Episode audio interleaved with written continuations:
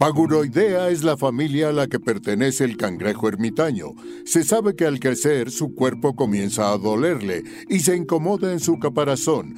Es por esto que tiene que abandonarlo y ponerse vulnerable para seguir creciendo. Bienvenidos a Paguro Ideas. Un programa sobre técnicas de productividad y organización para resolver problemas simples y complejos de la vida diaria. Mejora tu calidad de vida y tu salud mental. Yo soy Rafa López. Yo soy Pepe Valdés. Y en el programa de hoy vamos a platicar de ese momento donde sientes que eres independiente, pero todavía no sabes ni siquiera pagar tu luz. No se lo pierdan. Yo les voy a platicar en qué gasté mi quincena como farmacólogo viejito. y el adulto challenge tiene que ver con invitarle unas cervezas a alguien, echarte unas alitas. Muy bien, disfruten el episodio. Comenzamos con Paguro Ideas. Rafa, pues ya hemos hablado de lo que gastamos al mes, ya hicimos una vez acá los servicios y que cancelar unos meses unos y ver qué onda, pero creo que toda la gente que, bueno, me incluyo, ¿no? Todos los que entramos a la vida adulta, de repente te das cuenta de que había muchos gastos que cubrían los papás. No, y sabes qué, eso tiene que ver con temas de educación. Pareciera ser que, que es un error del menor de edad, del adulto joven, de pero de verdad que son de esas cosas que como papá hay que ser consciente, como mamá hay que ser consciente que tienes que ir educando al niño, a la niña, para que en su momento sea una persona independiente. Yo le pregunto mucho a las mamás, que normalmente son las que vienen a terapia conmigo, oye, ¿a qué edad tu hijo ya va a lavar su ropa? Y siempre es como, ay, ay, pues creo que ya debería de hacerlo, pero es que no quiere. Mm, pues es que mientras alguien le lave la ropa, se, o sea, nunca lo va a hacer. Y hay ciertas cosas que sí deberíamos de aprender, como usar tarjetas de crédito, pagar nuestros impuestos, otro día lo platicamos, pero pagar la luz es, mi hijo, a partir de este año, tú pagas la luz, brother. Este es el recibo, se paga tanto, se paga entalado, y luego la luz, y luego el agua, y luego luz, agua, y y que poco a poco vayas ayudando a la otra persona a entender que cuando se vaya a su casa, pues ya sabe que eso es hay algo que hay que hacer y que hay un proceso para eso. Sí, fíjate que hace mucho vi una lista que, ¿cómo no la guardé? La, la publicó Julieta González en Facebook, que decía así como, deberíamos de construirla tú y yo, porque era una super guía. Ok. Y eran cosas como lavar ropa, cocinarse un huevo con jamón, cambiar una llanta, ¿no? O sea, limpiar un baño, hacer la cama, ¿no? Decía, a ver, el niño desde los cinco años puede aprender a hacer la cama. ¿no? Bien, mal, como quieras, pero... Que existe en el mundo de la pediatría y a mí eso siempre me llamó la atención. Hay, hay toda una temática en la pediatría que se llama desarrollo del niño sano, que te dice los primeros dos años de vida, más o menos como los primeros tres, ah, mira, a los tantos meses ya debe de sonreír, a los tantos meses se debe de quedar sentadito él solo, a los tantos meses debe de caminar, para el año y medio ya debe de usar tantas palabras, pero de repente esa tabla se corta así a los tres años. Y es de, y ya, y fueron felices para siempre, güey. Y ya, ¿no? Y se acabó el tema. Y entonces es así de a los 37 ya deberían de lavarse su ropita, ¿no? Sí, exacto, exacto. Oye, a los 37 no, y se nos olvida y se nos va ese tema y, y ese desarrollo se, se frena ¿Y cuántos papás, mamás hay en esta vida que no se quejan de es que no les importa, no valoran, no me ayudan, no hacen, no se acomiden y pues no, porque es un proceso donde tienes que acompañar a la persona, o sea, a nosotros, porque en realidad nosotros somos los hijos que salieron de ahí y que además luego te topas con la realidad de ¡Ah! ¿cómo que hay que pagar predial, tenencia, luz, agua, internet? Este mantenimiento del edificio. ¿Y cómo se hace eso y dónde y cómo lo ahorro y dónde llevo los papeles? Es todo un tema. Sí, definitivamente. Y digo, por otro lado, no es que no sepan los niños que si se paga la luz y se paga el agua. O sea, todos nos dijeron así de ah, sí. apaga las luces y no sé qué. Entonces, creo que es una parte de, de crecer el pago de estos servicios. Y sí, el saber hacer todo eso yo tuve la gran, gran fortuna que mucha gente no tiene de estudiar fuera, ¿no? O sea, de que me mandaron a estudiar fuera. Y ese primer año que estuve fuera fue dolorosísimo, ¿no? O sea, fue darte cuenta que no sabes hacer nada. Yo me acuerdo perfectamente llorando, llorando, Rafa. Porque no podía pasar una pechuga de pollo de cruda a, a comible. Sí, sí, sí, sí, sí. O sea, decir, a ver. ¿Cómo se hace esto? ¿Cómo se hace esto? ¿Cómo he visto en mi casa que sucede esto? ¿No? O sea, la pechuga así, la pieza entera con hueso y todo. Sí. ¿No? Porque pues fui así de compré una pechuga y mira, ah, mira, traen hueso, ¿no? O sea, ni por aquí que compras la pechuga sin hueso. Sí, sí. Entonces dije, no, sí. Y era, me acuerdo, dos muslos una pechuga y una pechuga. Porque siempre me gustaba el pellejito de los muslos. Y entonces decir, en el sartén, creo que es en el sartén. A ver, pues pongo el sartén y... Ajá. Mira como que siento que ya se coció y así abrir y crudo. Y dije, no, no, yo he visto que está en agua el pollo. Juro que he visto el pollo nadando en agua en la cocina de Ajá. Y ahí, pues bueno, pues le, le este, prendo, ¿no? Pues la olla, el agua caliente, echas el pollo, ¿no? Y lo ves así de, pues creo que sí se está cociendo, ¿no? Y luego sacar el pollo y decir, bueno, pues sí, creo que ya crudo ya no está. Ajá. Y así lo sacas del agua, pues le salpiqué, le lo sequé, lo puse en mi plato. y sabe horrible, ¿no? Evidentemente. Ajá. Y yo así de ya no sé qué hacer con esto. O sea, no decir, no puedo ni comer algo que no sea un huevo, un, ¿no? O sea, obviamente sí aprendí a hacer huevito con jamón y que tus hot cakes y que tus Que normalmente son desayunos, ¿no? Lo que te dan chance de preparar, sobre todo para que no estés jodiendo un sábado en la mañana, es tu desayuno, es, güey, párate, hazte un cereal y no estés jodiendo. pero vaya, un poco nada más cerrando eso, es buenísimo que, que todas las personas tengan un periodo de vida al menos así, mínimo, mínimo un año, pero yo recomendaría al menos unos tres o cuatro o cinco, donde vivas solo y donde te hagas tus cosas solo y donde no tengas quien te barra, quien te trapee, quien te cocine, quien saque la basura. Sí, no, no, no. Solo, solo, solo, solo, porque sí es un, un factor muy importante de madurez, de entendimiento del mundo, de un montón de Brutal. cosas, pero, pero O sea, yo que viví cuatro años fuera y luego regresé a vivir con mi hermano, que es mayor, ¿no? O sea, que mi hermano venía saliendo de casa de mis papás. sí, sí, sí, sí, sí. Cuando yo venía de cuatro años de cinco ya, para ese Sí. punto, de independencia, ¿no? Familiar. Sí. Este, no le llamo independencia cuando estudiaba afuera porque me mantenía, ¿no? Pero independencia mm, de actividad o no sé, de No, no, pero sí, sé. o sea, sí, no era una independencia financiera, pero sí era una independencia este, física, social, Sí, o sea, sí, en sí. muchos otros sentidos. Entonces, o sea, y sí la diferencia era como grande, ¿no? Así de... Y además yo tuve todos esos años, no tuve quien me ayudara a limpiar, ¿no? O sea, de que te tienes que hincar y tallarle a la tacita. correcto. Claro que sí. Oye, pero sí, bueno, entonces, este, en otro episodio platicamos más como de empezar a cocinar y demás, que de hecho hace tiempo que en Horizonte queremos agre- agregar un horizonte más sobre temas de alimentación, pero lo que nos habían pedido, que, que esto está padre, es enfocarnos además en esta cosa obscura y rarísima de los pagos de servicios y que, que está interesante. Que como decías hace rato, pero ya platicamos un poco de ¿Incluye el Netflix? Sí, sí incluye Netflix, pero además hay que pagar tenencia predial, renovación de la tarjeta de circulación, sacar tu INE. No, el mantenimiento de donde vive, o sea, es la renta más el mantenimiento, este, luz, agua, gas, ¿no? No ¿Cómo solo el tuyo, tú si vives un... con todo eso. Eh, pues fíjate que, o sea, cuando tenía roomies en, cuando viví fuera, mi roomie era la que realmente rentaba, ¿no? Ya el departamento y ella era su contrato, su todo.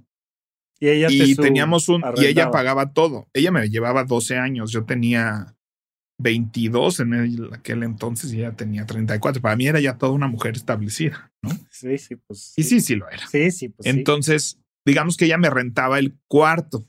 Entonces yo con lo que le pagaba, pues ya incluía todo, ¿no? Entonces, pues no me tuve que preocupar por eso. Pero está padre porque empiezas pagando la renta, ¿no? O sea, que insisto, es Sí. parte de lo que deberíamos de en este proceso dentro de casa aprender, pero también si ya estás fuera, ok, papá paga la renta y tú te encargas de hacer tu súper. O este, tú pagas tu renta, pero...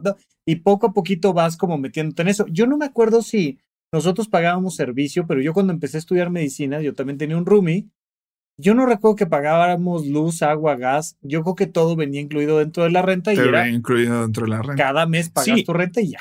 Y está bien, pero te acostumbra un poco a que es all inclusive. Ajá. Porque pues por lo general caes en lugares, ¿no? Con roomies e incluso la gente que renta esos lugares tiene ese mercado, ¿no? Entonces sabe que o sea, es como, como los edificios cerca de las universidades que saben que le rentan estudiantes que no saben hacer eso. No, no, y, te entonces tú, propietario, un problema, porque si no al rato traes una deuda de luz, de internet, de agua. Exacto. Entonces los propietarios lo que hacen es, mira, yo te cobro esto y ya, yo pago todo, yo me encargo de que todo esté bien, porque los, estos estudiantes. Porque eres un inútil, güey. Eres un inútil, ¿no? Este, y los y incluso la limpieza del todo, o sea, ¿no? O sea, una vez a la semana te mandamos a alguien para que sí, medianamente. yo si fuera casero de estudiantes así de no, no, no. O sea, y te cobro mm, seguro de todo y, o sea. Claro. Pero también te acostumbras, tú crees que pues eso es la renta y es así de ya todo incluido, incluso el internet y demás. Y yo el otro día platicaba con mis alumnos y les decía, ¿ustedes qué, cuánto creen que cuesta, o sea, vivir? ¿Cuánto tienes que ganar al mes para independizar? O sea, ¿cuáles crees que van a ser tus costos mensuales una vez que te independices. Ahí asterisco porque por supuesto que no es lo mismo dependiendo del nivel de vida que traes en la cabeza que te quieres dar. Lo que sí es que siempre es como 20 veces más de lo que crees que cuesta vivir. O sea, independientemente si estás en el nivel de abajo o en el de hasta arriba, pero siempre es mucho más de lo que crees. Sí, y entonces así de, no, pues no sabía cuánto cuesta una. ¿Dónde, te imaginas que está tu depa de recién independiente? Exacto. Decían cifras así de cuatro mil pesos. Y era así de. Cuatro mil pesos. Las chelas del fin de semana, güey. O sea. El mantenimiento. sí, exacto. No, y entonces, o sea, te das cuenta que no, no tienen una idea. Como, como en los ejercicios que hacemos, establecemos sueldos. Sí. O sea, ellos tienen que hacer proyecciones de sueldos de creativos, de técnicos, de todo, ¿no? Sí, sí. Entonces, este, ponían unas cosas así o barrabasales, así de a esta gente le vamos a pagar un millón de pesos, ¿no? Ajá, sí, sí, exacto. Sí. y a esta otra persona dos mil pesos al mes. Yo creo que eso es suficiente, ¿no? Si tú trabajaras en obra de teatro, ¿cuánto crees que deberías de cobrar para vivir de hacer eso? Y entonces creo que todos pasamos por eso, o sea, creo que todos pasamos por ese proceso yo me acuerdo que cuando yo ganaba, yo creo que ganaba como 20 mil pesos al mes cuando me salí de casa de mis papás ya aquí en México. Y decía, mira, del coche estaba pagándole a mi tía, que me ayudó a sacarlo, como 5 mil pesos al mes. Porque le estaba pagando enganche y mensualidad. O sea, ella, mm, ella sacó el enganche, ella sacó el crédito en los tres años que lo sacamos, repartimos las mensualidades del coche y el enganche. ¿no? Entonces yo cada mes le pagaba un pedacito del enganche y la mensualidad. Me fui a vivir con una amiga y ella, y me acuerdo que acordamos que le iba a pagar cinco mil pesos de renta por compartir su departamento. Yo decía 10 de los 20 que tengo. Ay, me quedan los otros 10, soy rico, güey. Yo no sé por qué la gente. No. Pon tú que súper y salidas y cuánto puede ser de eso, ¿no? Sacas tu plan de celular. Bueno, no, en ese entonces todavía tenía amigo kit y así. Pero pues ya de que había que cargarle de a mil pesos, ¿no? Sí, sí, sí, sí. Le cagabas mil porque además con eso te daban como dos mil, una cosa así. O sea, si le, si le ponías la, creo que le cargaba 500 para que me pusieran mil. Ajá. Creo que era la promoción del amigo kit y de las tarjetitas. Y empiezas a sacar así cuentas de gasolina, mantenimiento del coche, que sus servicios, claro, su servicio cada 10 mil kilómetros en emergencia, claro que sí. No, no, pues, así se hacen las cosas. Yo voy a hacer las cosas bien, ¿no? Y entonces empiezas a sacar gastos y después eh, me quise salir de ahí y empiezas a contratar, ¿no? O sea, empiezas a contratar gas, contratar teléfono, contratar que tu internet, que tu tele, ¿no? En ese momento había que pagar y si yo digo, porque ahorita yo ya no pago tele, ¿no? Ya no pago servicios de Sky, ni cable, ni nada de eso, pero pues había que, y empiezas a salir el gasto y salir el gasto. O sea, y se vuelve de repente así brutal. Y de repente hay días que digo, ¿cómo? ¿No? Dices, no, pues 20 mil pesos no me alcanzaba para darme esa vida, ¿no? Sí. Porque después, pues ya nos mudamos a un departamento en la Roma, mi hermano y yo y ya pagábamos 12 mil pesos de renta y no, entonces y ya saludos a las tarjetas de más servicio y con y bienvenidas las tarjetas de crédito, ¿no? Bienvenidas las tarjetas de crédito de rehabilitación. Y entonces pues hay que amueblar, ¿no? Y entonces hay que amueblar y hay que comprar sala y comedor y refri y tele y microondas y vajilla y espátulas y tablas de cortar y cuchillos y sábanas y o sea. Oye, el otro día estaba viendo un, un video que decían esas cosas que nunca pensaste que fueran tan caras. Así, pon las que a ti te parezcan, ¿no? Y entonces una chava decía, sartén. No manches que un sartén es tan caro. Sí, mija, es carísimo un maldito sartén. Y deja tú cuando solo estás comprando un sartén. O sea, cuando de verdad te mudas a un departamento vacío. No, no, no, no. Yo todo estoy pagando cosas de que, no, o sea, de tu mudanza. Brother, sillas Oye, quiero cuatro sillas. Mm. ¿Cuál te gusta? No, no, no, no, no. Esa, e, e, esa, esa que es modelo sencillo, bonita. Tres mil pesos cada una. Cuatro mil pesos cada una. ¿Cuántas quieres? Me da una con tres patas y sin respaldo, por favor, o sea, porque ¿de qué me hablas? ¿No? La mesa, las cuatro sillas. Y ya con eso es una lana que dices de qué onda, por dónde. Y luego dices, no, pues una sí, yo también, lo, ¿no? También ya pasé por eso. No, pues el comedor de a dos mil pesos del Walmart, ¿no? Y a los dos años ya no hay sillas. O sea. Sí, exacto. Ya, ya se abrió, ya. se rompió, ya otra vez hay que. Yo, yo compré una, una sala baratísima, baratísima cuando estaba estudiando medicina. De estas que vienen en camiones y que vienen todas las salas apiladas y que andan dando vueltas por la ciudad a ver. ¿Nunca te ha tocado? Bueno, vivía yo acá en, la, en, en Tlalpan, ¿no? Estaba estudiando medicina y frecuentemente pasan, hay un, hay un como un mercado de muebles ahí en Insurgentes y San Fernando y tal, bueno, frecuentemente por ahí pasaban camiones como eh, le llaman estaquitas al, al, al, modelo, pero bueno, pues estos, estos camioncitos pequeños que traen una caja de carga atrás y venían salas como si fueran en Tetris, amontonadas y veías así rebosantes. Y te decían, joven, le vendo una sala. Pues andaban buscando estudiantes por allá. Claro. ¿Cuánto? Pues hace cuenta que la sala hubiera costado tres mil pesos toda la sala, ¿no? Sí, sí, sí.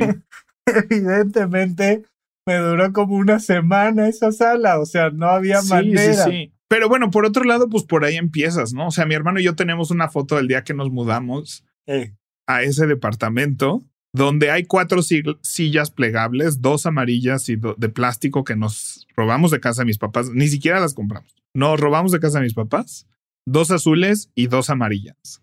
y pusimos las dos amarillas enfrente de la tele porque tele había, primero que nada. Ah, no, pues, es que eso sí, totalmente sí.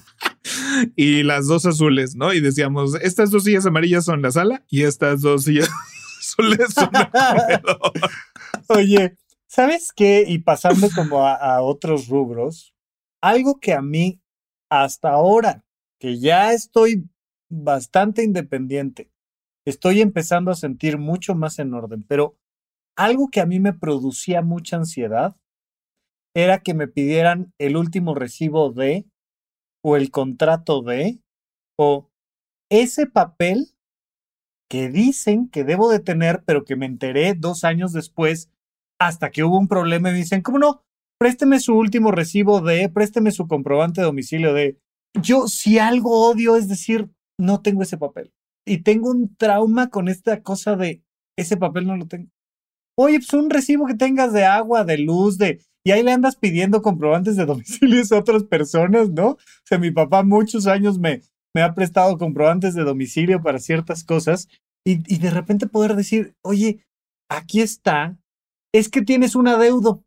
Oye, no pagaste el segundo bimestre de hace un año y te lo estoy cobrando ahorita, más penalizaciones, más no sé qué. No, pero es que sí lo pagué. Enséñame tu recibo. Mm, ¿Y dónde guardas esas cosas? Y luego ya tú muy adulto las empiezas a guardar en una pila de papeles que no sabes cuáles, eh, eh, nunca los encuentras, ¿no? Eso hasta ahora, y me gustaría preguntarte este, algunos tips que tengas tú, pero platicaremos sobre cómo tener esas cosas bien en orden. Sí, digo, alguna vez ya hablamos como de la administración de papeles, pero creo que es eso, ¿no? O sea, como que hasta que no te lo empiezan a pedir y te lo haces. Y quién sabe cómo evolucione eso. O sea, yo creo que eh, un adulto, digo, siempre hablo de mis alumnos porque pues son estos veinteañeros que tengo muy a la mano, ¿no? Sí. Veinteañeros, early veinteañeros, ¿no? Uh -huh. 20, 21, 22, 19, este, que son las edades promedio de mis alumnos. Y como que me da, o sea, me mantiene muy comunicado de cómo está esa generación ahorita y qué piensan sí. y qué sienten y dónde están. O sea, yo no sé si les, si, si van a saber qué hacer con eso, ¿no? O sea, si, si van a vivir un mundo donde hay que guardar el papel. El otro día posté, me sigue sorprendiendo después de cinco años de darles clase que no puedo decir casualmente saquen un papel y una pluma. O sea, ajá, ajá. si voy a necesitar que alguien saque un papel y una pluma, tengo que avisar así la clase anterior, así de no. Es material la requerido clase, para la y a clase. uno se les va a olvidar que había pedido que lleven papel y pluma. Claro, ¿No? Claro, claro. Puedo dar por hecho que van a llevar un celular. Nada más.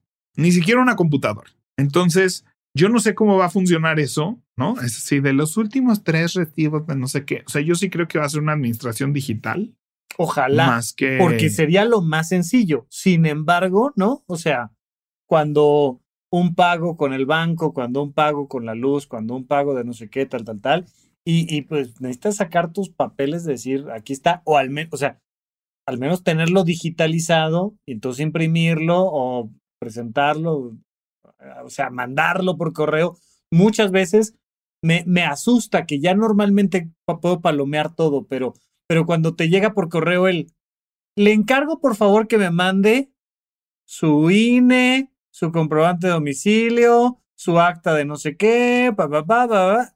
Ay, antes me daba mucha angustia porque yo sabía, me pasaba mucho en la universidad, que de esos papeles, cuatro no los tenía, uno tenía que ir por él a Toluca, no sabía ni a dónde ir, cómo sacar un acta de nacimiento. Si me preguntas a dónde ir a Toluca, que ahí nací, a sacar mi acta de nacimiento, evidentemente lo, lo pondría ahí en Google y demás, pero hoy, ahorita, no sabría dónde ir por un acta de nacimiento a dónde nací, güey. No tengo idea. Claro. Sí, sí, sí, pero ya se puede, ya se puede. Pero bueno, yo creo que esta parte de la adultez sería mucho más importante empezarla a conocer desde que eres estudiante. O sea, debería de haber una... Fíjate que los gringos y los canadienses están muy acostumbrados a salirse para después de la prepa, ¿no?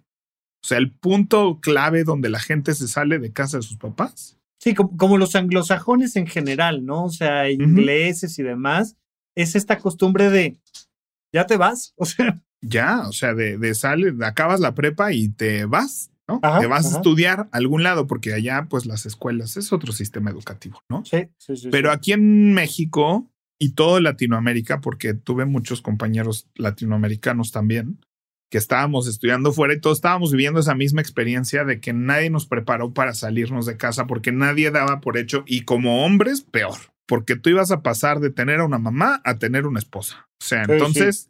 Sí. sí, sí, exacto, exacto. Nuestra generación ochentera no era esta idea de, pues tú lo que tienes que hacer es sacar 10 en la escuela, te gradúas, tienes un buen trabajo, te casas, y de tu mamá a la nueva mamá que ahora es tu esposa y, y tú lo que tienes que hacer ya. es ser bueno en la oficina. Y pues resulta que afortunadamente te topas con pared porque nada, tienes tú que ser tu mamá y si vas a tener pareja es una dinámica completamente diferente. Qué bueno, pero no nos prepararon para eso, ¿no?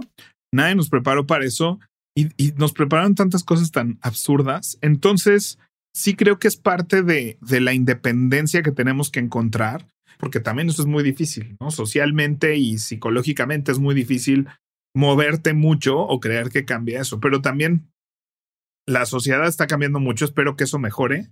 Sí. Pero yo siento que ahorita en, en general en nuestra generación no vamos a tener lo que nos dieron. O sea, no vamos a tener la vida y las cosas. En general, ¿no? Habrá excepciones, yo no veo a mis compañeros del TEC viviendo en las casas en las que ellos vivían. a menos que ya se las hayan heredado. Y fíjate que es el eslogan el, de, de nuestro podcast hermano aquí en Sonoro, que es Maldita Pobreza. Ellos dicen que somos una generación que lo tiene todo en contra, ¿no? O sea, porque ciertamente hay estudios que muestran que no, no es que con el mismo trabajo no puedes acceder a los mismos productos y servicios. O sea, que no es tan sencillo comprarte un auto, que no es tan sencillo comprarte una casa, que no es tan sencillo irte de viaje a la playa, que no es tan sencillo como antes. No que antes fuera regalado y súper sencillo, pero había un, un, nivel y un estilo de vida que permitía que sin, sin ser de un estrato tan alto, tuvieras acceso a, a tu casita, a tu... No, y lo que va pasando es que generaciones nuevas pues se van quedando en la casa que el papá hizo, que la abuela hizo, que el bisabuelo hizo, que... Y ya no, no sales de ahí porque no tienes como decir, ay, sí, me compro la de al lado. ¿Qué crees que no te alcanza para comprarte la casa de al lado del, de tus Y no te la dejaron solo a ti. No, no, no, no, no, no, es con tus. Te la repartieron entre ocho hermanos, que después a su vez ha sido repartido entre, o sea, ¿no? Porque además es así de tengamos más gente. Yo siento que tiene que ver con eso. O sea, dos generaciones arriba de, de, mí, ¿no? O sea, la casa donde yo crecí de niño, que es casa de mi, de mi abuela, Ajá. ¿no? Que a su vez le fue heredada, esta tía Agustina que construyó esta casa, ella era obrera de la COBE, que es la Cooperativa de Obreros de Vestido y Equipo, y construían, o sea, hacían uniformes para los militares. Y desde ese puesto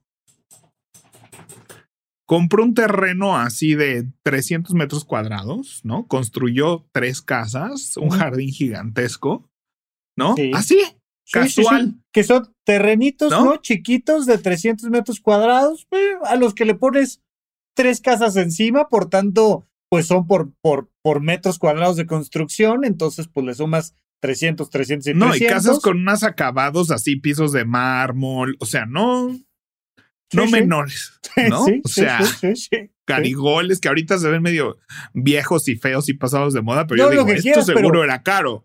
No, o sea, lo que quieras, pero mira, a ver, vete a, la tienda que quieras de, de, acabados y cámbialo tú ahorita con tu sueldo. Vamos a ver para, para cuánto te alcanza remodelar. ¿Para cuántos garigoles en las columnas te alcanza? Sí, exacto. ¿No? Entonces, este, o sea, yo digo, eso es, o sea, ¿cómo, ¿cómo pasaba eso? Que alguien podía trabajar construyendo uniformes para los militares. Tú dijeras, no, era una persona súper o sea, estaba ahí en la COBE, pero... pero era, ¿no? Sí. Pero no, o sea, bueno, se rozaba así con los militares, no, no, no, o sea, no dudo que era alguien relativamente, ¿no? Pero no era ni política ni, ni nada así, ¿no? O sea, no era una persona con influencias, era una obrera que tenía su puesto y su sueldo, ¿no? Sí, exacto. Y supongo yo que, que tú que ya eres un gran teatrero, pues ya estás pensando en un terrenito de 600 metros y subirle ahí, ¿no? No, no, no. No va a pasar. O sea, no va a pasar. O sea, yo estoy, yo estoy, yo, yo, me doy por bien servido de que pueda pagar una renta. ¿No? este. Y hasta ahorita, a mis 37 años, empiezo a considerar la posibilidad de empezar un proyecto que eventualmente termine en una propiedad. Pero pues si no, yo también creo que estaría, o sea, y solo porque le quiero hacer modificaciones a este departamento a gusto con la tranquilidad de que aquí voy a seguir, ¿eh? No porque me interese ser dueño de algo. Solo quiero decir, quiero tirar este closet y poner uno nuevo, ¿no? Sí. Y yo por mí sigo pagando renta, o sea, eso es lo único que, que, que me detiene.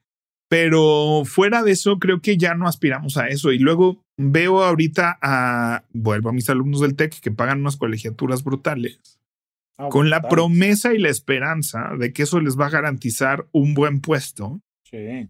Con un buen sueldo. Y pon tú que hay ciertos mecanismos para que sí tengan un buen puesto y sí en efecto les están Sí, o sea, pagando una sí. ventaja social. Sí les están dando una ventaja social, sin duda. Pero lo que, lo que no es claro es que ahorita con un buen puesto Te alcanza ¿No? para construir los... te alcance para comprarte una casa y tener a dos hijos en la misma universidad que tú estuviste. No, o sea, eso no, va a pasar. ¿no?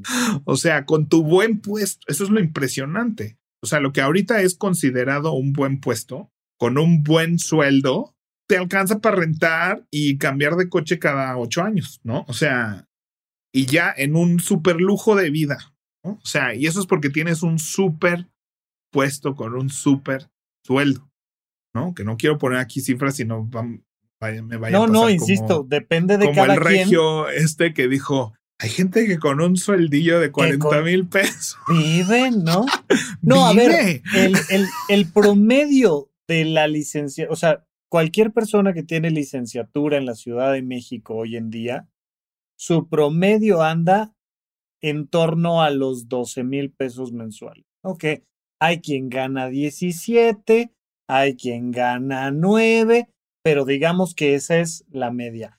Genuinamente con ese sueldo no te alcanza para vivir en la Ciudad de México, este, con las rentas, las compras. O sea, a mí, yo, yo me acuerdo me acuerdo que había una película, y espero que no nos estemos desviando demasiado, pero había una película que se llamaba Cheque en Blanco, que hacía Macaulay Culkin. No, no era Macaulay, era, haz de cuenta como dijeron, contraten un actor que sea como Macaulay Culkin, ah, pero que no sea Macaulay Culkin, pero sí, sí, pero sí, cheque en blanco. Y entonces ahí en su cheque en blanco se puso un millón de dólares. Y toda la película iba en torno a lo que el personaje. Se compró con un millón de dólares. Yo me acuerdo que se me quedó esa cifra en la cabeza. Dije, uy, un millón de dólares. Cualquier departamentito por ahí, evidentemente hay de zonas a zonas, pero te juro que en Tlalpan, en Coyoacán, hay ah. departamentitos de 20 millones de, pesos que son un millón de dólares.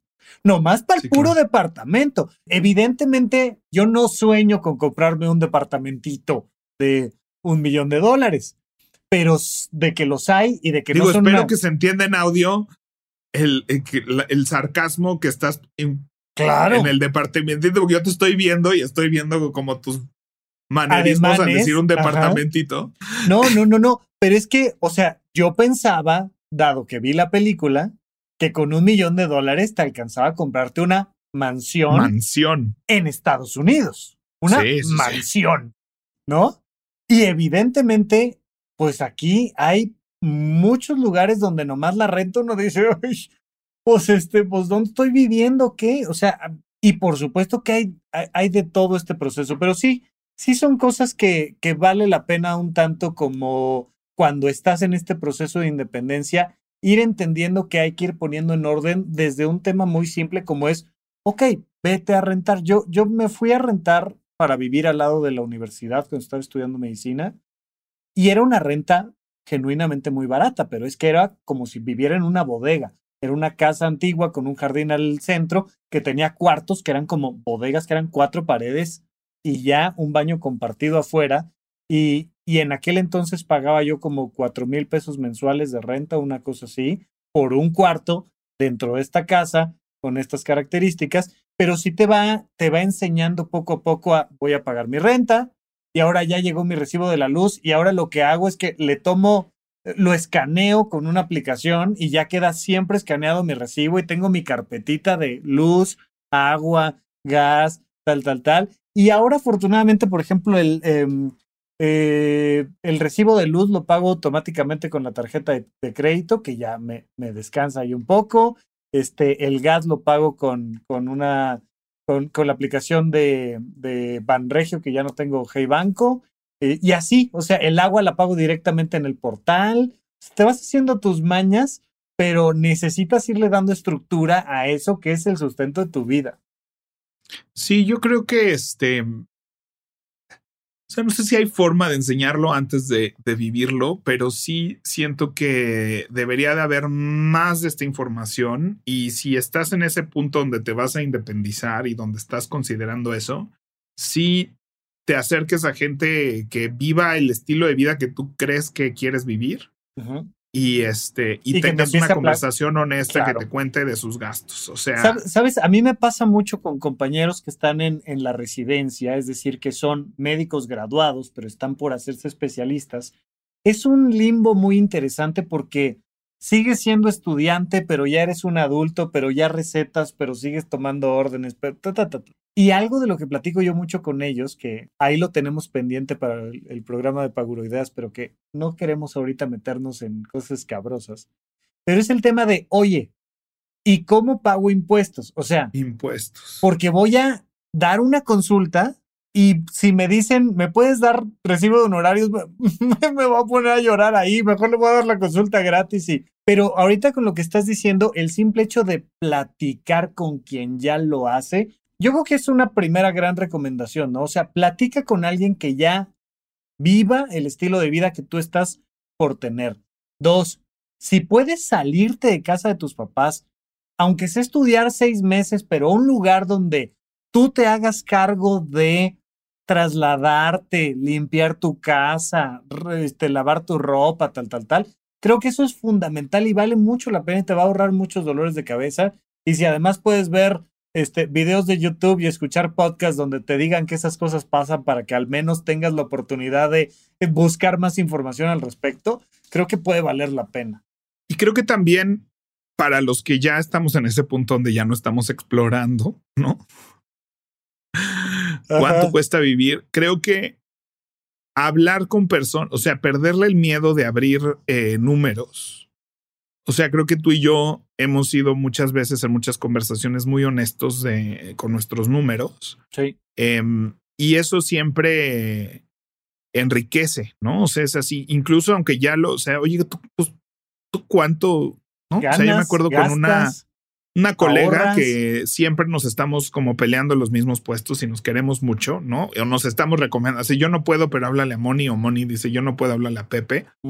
Pues sabemos que ganamos, sabemos cuánto ganamos, ¿no? Porque pues tenemos más o menos los mismos puestos en los mismos pues lugares y más o como mis compañeros que se dedican a lo mismo que yo, pues mm, sacas números. o sea, ¿no? Sí, sí. Entonces, aunque nunca le he dicho, Moni, ¿tú cuánto ganas? ¿No? Claro.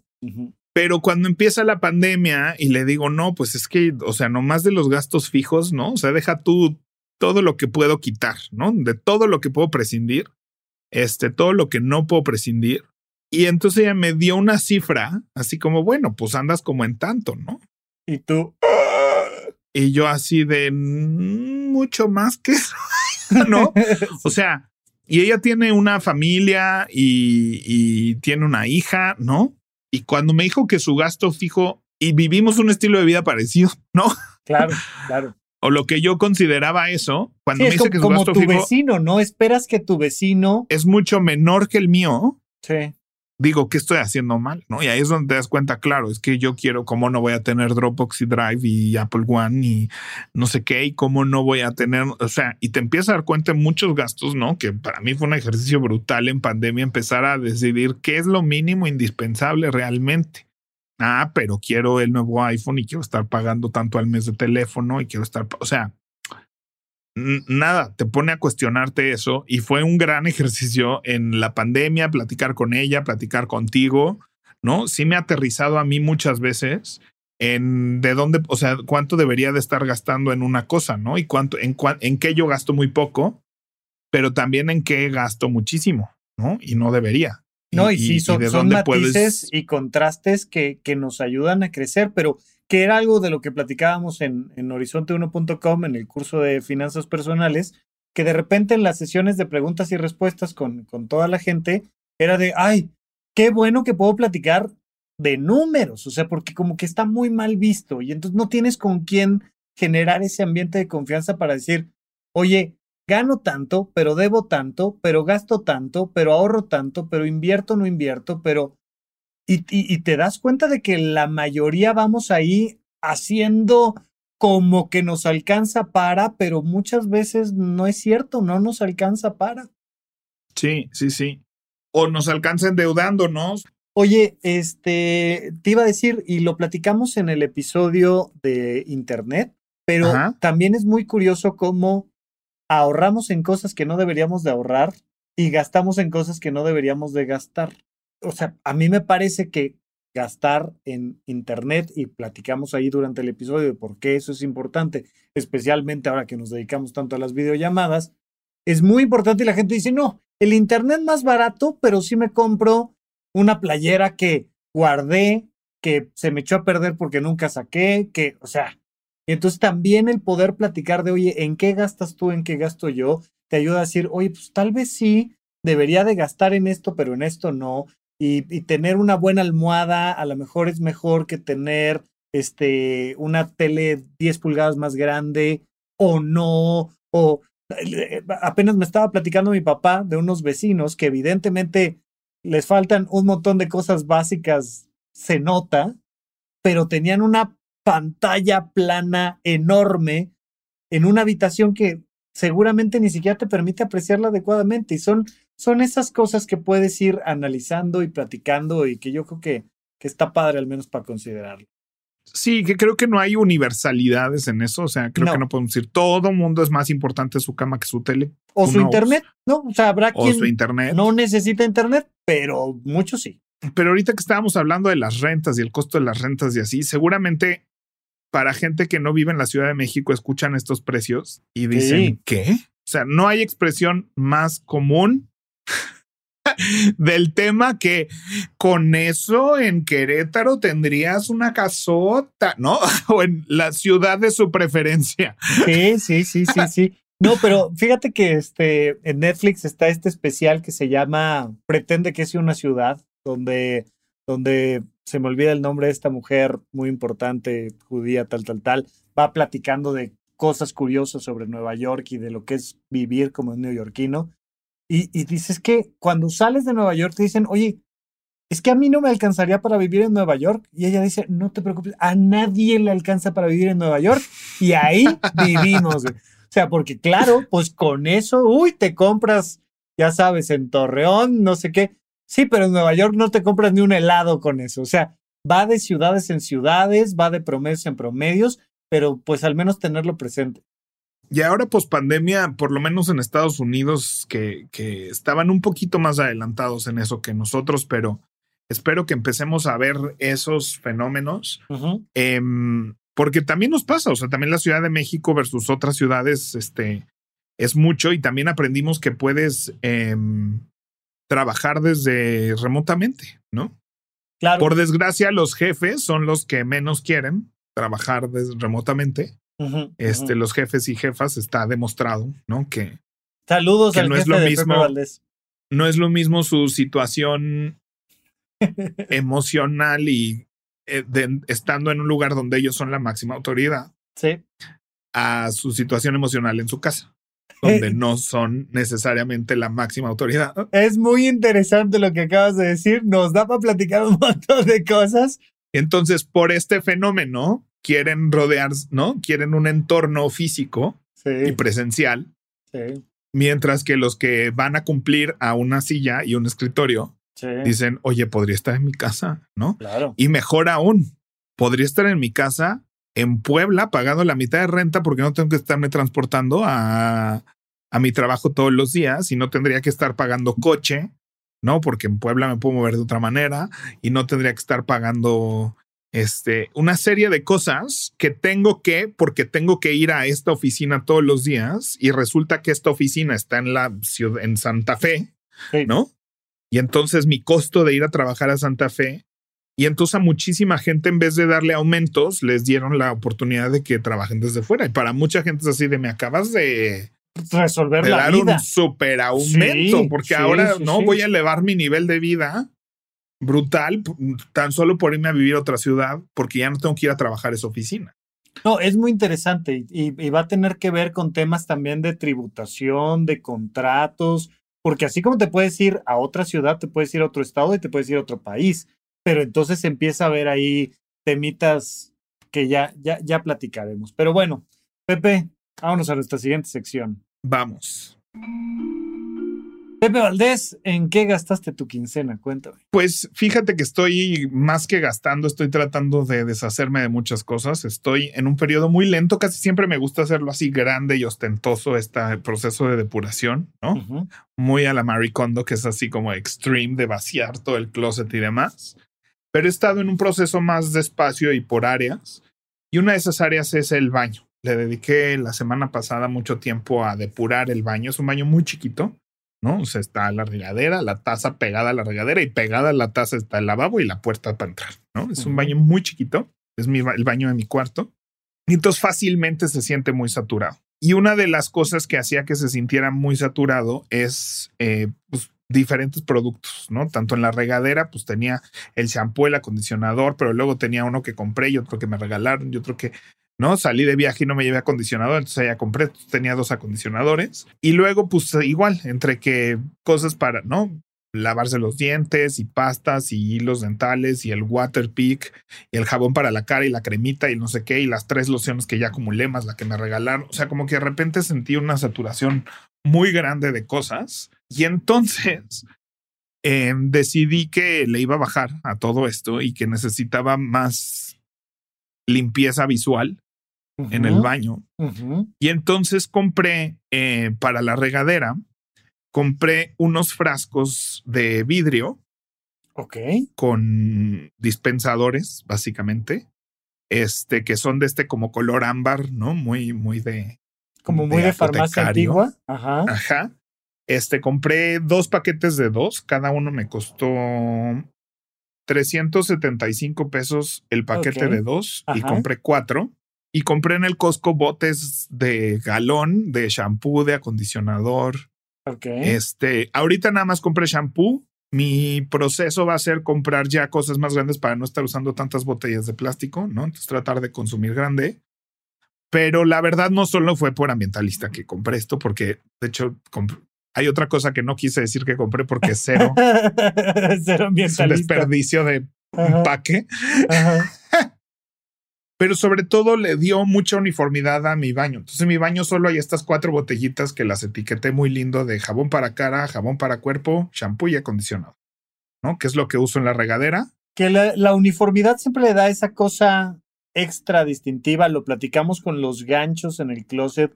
Cuando todos tus ganchos son los mismos, se ve súper lindo y no tienes ahí una botella con, de, de marca de champú y una botella de marca de no sé qué, sino es parejo. Sí, y entonces eh, tengo otro baño, que es el que uso de visitas porque no vivo solo. Y la regadera la uso un poco de bodega para las cosas de la limpieza, ¿no? Y la tapo. Eh, esa otra regadera de ese segundo baño. Y entonces ahí puedo poner como los botes grandes de shampoo sin que me ocupen espacio en mi baño chiquito, que no hay mucho espacio. O sea, no tendría dónde poner esos galones en ese bañito. Sí, y estética. Este, Y es muy estético. Y para las cosas de la cara, eh, tenía estos este, botecitos para viaje, ¿no? Que no puedes llevar más de 100 mililitros. Entonces, en su momento compré cuatro botecitos para poner ahí shampoo, acondicionador y eso en viaje. Pero ahorita, como no viajo tanto, ¿no? Ahorita los estoy usando para poner ahí mi jabón de cara, mi crema de la noche, no sé qué. Entonces también le di esa uniformidad. Entonces solo tengo mis lociones y mis cuatro botecitos. Y estoy feliz como limpié el espacio y, y lo bien que me hace sentir entrar a mi baño y verlo lindo. Fantástico, me encanta. Pepe, vamos a nuestra última sección. Hashtag Adulto Challenge, Pepe, dime. Yo creo que es tener esa conversación honesta, ya sea si estás en el punto donde apenas estás planeando una independencia, pues con quién visualizas, no tal vez es un colega del trabajo que ya se graduó, tal vez es otro estudiante que estudia junto contigo que está en, eh, pero alguien que ya lo haya hecho, ¿no? Y que tenga lo que tú observes o, veas que es un estilo de vida muy parecido al que pretendes independizarte, ¿no? Como ese paso siguiente, y que platiquen de sus gastos, ¿no? Invítale unas cervezas, invítale lo que sea, este, y decirle, es un tema incómodo que se necesita tener mucha confianza. Sí. Este, pero creo que todo mundo, si alguien llega con ese approach así de, oye, me gustaría vivir como tú vives, pero no sé cómo cuánto dinero necesita, pues habrá cosas que alguien no te dirá realmente cuánto se gasta. Pero si tienes la confianza para preguntar, lo más probable es que el otro tenga la confianza para Confianza de decirte, porque no, no, no, se, lo estás preguntando, no se lo estás preguntando como, ah, a ver, ¿no? No, o sea, es hasta, te está diciendo, tú eres aspiracional para mí, ¿no? Sí, está padre. sí, está totalmente padre y yo creo que, que definitivo vale la pena. Y aunque no estés ahí, o sea, y si ya te independizaste, ya vives solo y, o ya vives con tu familia y demás, o sea, busca esa otra persona que tal vez tenga una familia del mismo tamaño que la tuya, con las mismas edades, las mismas necesidades, O si vives solo, pues con Rafa y yo, pues platicamos mucho, ¿no? De cuáles son nuestros gastos, más o menos. Digo, yo rento, él está pagando este, o ya pagaste, no sé. No, no. Pero no. estás en otro proceso por completo, ¿no? En ese más. sentido. Ajá, ajá. Este, estás en, en- pero fuera de eso, pues hablamos mucho de cuánto gastamos en servicios, cuánto gastamos en los perros, cuánto gastamos en, en este, en eso. Y hay cosas que dices, ah, encontramos diferencias, pero porque ahí nuestra vida es muy diferente, ¿no? Pero pues siempre será un punto de referencia. Entonces creo que buscarte esa conversación honesta eh, con alguien de confianza que está como en ese mismo camino que tú es muy productivo, ¿no? O sea, y creo que ayuda a darte una idea de, de dónde pueden mejorar tus gastos. Creo que siempre esa es la conclusión, ¿no? Dónde, qué- cuánto gastas en qué y cuáles son todos tus gastos. Y que te sientas cómodo, que lo que gastas digas es lo que tengo que gastar y lo sepas y no, no sea algo que te pase, sino algo que decides. Que gastes, que no gastes, que ahorres, que no ahorres. Y pues yo creo que sí, esa es una gran conversación. Y si tienes gastos extra, por ejemplo, yo pago Dropbox y ese es un gasto que siempre nadie entiende por qué pago una mensualidad en Dropbox.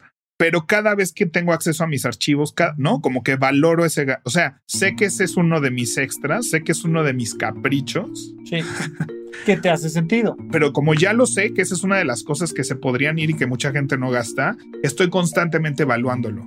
Y como la evaluación es positiva, me hace sentir bien, ¿no? Y Ujú. digo, oye, sí, todas estas cosas son las que no tendría si no. Y veo esta gente que tiene estos problemas siempre de perdí mis archivos, es que no, no sé qué, es que no tengo la compu en mi casa. Y digo, "Mm, yo no tengo esos problemas.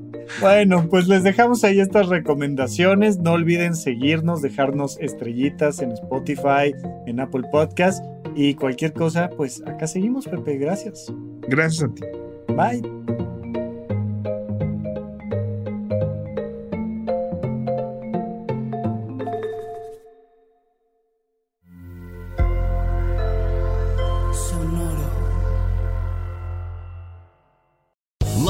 Casino asking people what's the weirdest place you've gotten lucky? Lucky? In line at the deli, I guess? Aha, in my dentist's office. More than once, actually. Do I have to say? Yes, you do. In the car before my kids' PTA meeting. Really? Yes. Excuse me, what's the weirdest place you've gotten lucky? I never win and tell. Well, there you have it. You can get lucky anywhere playing at LuckyLandSlots.com. Play for free right now. Are you feeling lucky? No purchase necessary. Void where prohibited by law. 18 plus. Terms and conditions apply. See website for details.